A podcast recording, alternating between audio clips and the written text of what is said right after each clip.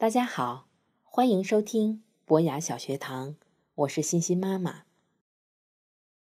今天我们要和大家分享的过年系列的故事是老舍先生的一篇文章，名字叫做《北京的春节》。照北京的老规矩，春节差不多在腊月的初旬就开始了，腊七腊八。冻死寒鸦，这是一年里最冷的时候。可是，到了严冬，不久便是春天，所以人们并不因为寒冷而减少过年与迎春的热情。在腊八那天，人家里四罐里都要熬腊八粥。这种特制的粥是祭祖。祭神的，可是细一想，它倒是农业社会的一种自傲的表现。因为这种粥是用所有的各种的米、各种的豆与各种的干果熬成的。这不是粥，而是小型的农业博览会。腊八这天还要泡腊八蒜。把蒜瓣儿在这天放到高醋里封起来，为过年吃饺子用。到年底，蒜泡得色如翡翠，而醋也有了些辣味，色味双美，使人要多吃几个饺子。在北京过年时，家家都要吃饺子。从腊八起，铺户中。就加紧的上年货，街上加多了货摊子，卖春联的、卖年画的、卖蜜供的、卖水仙花的等等，都是只在这一季节才会出现。这些赶年的摊子都叫儿童们的心跳得特别快一些，在胡同里吆喝的声音也比平时更多、更复杂起来，其中。也有仅在腊月才出现的，比如说像卖线书的、松枝的、薏仁米的、年糕的等等。在有皇帝的时候，学童们到腊月十九就不用上学了，放年假一个月。儿童们准备过年，差不多第一件事是。买杂拌儿，这是用各种干果掺合成的。普通的带皮，高级的没有皮。例如，普通的用带皮的榛子，高级的用榛子瓤。儿童们喜欢吃些零七八碎儿的，即使没有饺子吃，也必须买杂拌儿。他们的第二件大事就是买爆竹。特别是男孩子们，恐怕第三件事才是买玩意儿：风筝、空竹、口琴和年画。儿童们忙乱，大人们也紧张。他们必须得备过年吃的、使的、喝的一切。他们也必须给儿童赶快做新鞋、新衣。好在新年时显出万象更新的气象。二十三日过小年，差不多就是过新年的彩排。这天晚上，家家祭灶王，从一擦黑儿，鞭炮就响起来，随着炮声，把灶王的纸像焚化，美其名曰叫送灶王上天。在前几天。街上就有许多卖麦芽糖与江米糖的。糖形呢，或为长方块，或为大小瓜形。这个按照旧日的说法，是用糖粘住灶王的嘴，他到了天上就不会向玉皇大帝报告家庭中的坏事了。现在仍然有卖糖的，但是只是由大家享用。并不再粘灶王的嘴了。过了二十三，大家就更忙起来了。新年眨眼就到了啊！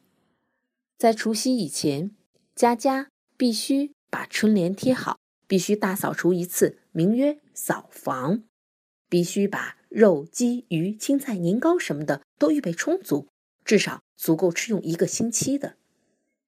因为按照老习惯，铺户多数会关门五天，到正月初六才开张。假若不预备下几天的吃食，零食可不容易补充呢。还有，旧社会里的老妈妈论，讲究在除夕把一切该切出来的东西都切好，省得到正月初一到初五再动刀。动刀剪是不吉利的。这虽然含有迷信的意思，不过它也表现了。我们的确是爱和平的人，在一岁之首，连切菜刀都不愿动一动。除夕真热闹，家家赶做年菜，到处是酒肉的香味儿。老少男女都穿起新衣，门外贴好红红的对联，屋里贴好各色的年画，哪一家都灯火通宵，不许间断。报声日夜不绝，在外面做事的人，除非万不得已，必定赶回家来吃团圆饭祭祖。这一夜，除了很小的孩子，没有什么人睡觉，而都要守岁。正月初一的光景与除夕截然不同。除夕街上挤满了人，正月初一。铺户都上着板子，门前堆着昨夜燃放的爆竹纸皮，全城都在休息。男人们在午前就出动，到亲戚家、朋友家去拜年；女人们在家中接待客人。同时，城内城外有许多寺院开放，任人游览。小贩们。在庙外摆摊卖茶、食品和各种玩具。北城外的大钟寺、西城外的白云观、南城的火神庙都是最有名的。可是，开庙最初的两三天并不十分热闹，因为人们还正忙着彼此贺年，无暇及此。到了初五六，庙会开始风光起来。小孩子们特别热心去逛，为的是到城外看看野景，可以骑毛驴，还能买到那些新年特有的玩具。白云观外的广场上有赛轿车、赛马的，在老年间据说还有赛骆驼的。这些比赛并不争取谁第一谁第二，而是在观众面前表演骡马。与骑者的美好姿态与技能。多数的铺户在初六开张，又放鞭炮，从天亮到清早，全城的炮声不断。虽然开了张，可是除了卖吃食与其他重要日用品的铺子，大家并不很忙。铺中的伙计们还可以轮流着去逛庙、逛天桥和听戏。元宵上市的时候，新年的高潮到了。元宵节，除夕是热闹的，可是没有月光。元宵节呢，恰好是明月当空。除夕是体面的，家家门前贴着鲜红的春联，人们穿着新衣裳，可是它还不够美。元宵节。处处悬灯结彩，整条的大街像是办喜事，火炽而美丽。那些有名的老铺都要挂出几百盏灯来，有的一律是玻璃的，有的清一色是牛角的，有的是纱灯，有的各形各色，还有的通通彩绘全部《红楼梦》或《水浒传》的故事。这些在当年也是一种广告。灯一旋起，任何人都可以进到铺中参观。晚间灯中都点上蜡烛，观者就更多了。这广告可不庸俗。干果店在灯节还要做一批杂拌生意，所以每每独出心裁的制成各样的冰灯，或用麦苗做成一两条碧绿的长龙，把顾客招揽来。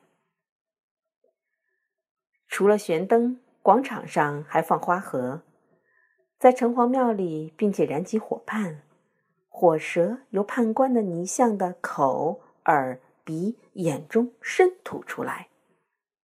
公园里放起天灯，像巨星似的飞到天空。男男女女都出来踏月、看灯、看焰火，街上的人拥挤不动。在旧社会里，女人们轻易是不出门的，不过她们可以在灯节里得到些自由。小孩子们买各种花炮燃放。即使不跑到街上去淘气，在家中照样能有声有光的玩耍。家中也有灯，走马灯、原始的电影、宫灯、各形各色的纸灯，还有沙灯，里面有小铃，到时候就叮叮的响。当然，大家还必须要吃汤圆呢。这的确是美好而快乐的日子。一眨眼就到了残灯末庙，学生该去上学，大人又去照常做事。新年在正月十九结束了。腊月和正月在农村社会里正是大家最闲在的时候，而猪牛羊等也正长成，所以大家要杀猪宰羊，酬劳一年的辛苦。过了灯节，天气转暖，大家就又去忙着干活了。北京虽是城市，可是它也跟着农村社会一起过年，而且过得分外热闹。好了，小朋友们，老舍先生的文章就跟大家分享到这儿了。那么。我们小朋友也可以自己来比较一下，你过的春节和老舍先生笔下老北京的春节有哪些一样的地方，又有哪些不一样的地方呢？快讲给你的家人听一听吧。好，让我们下次再见。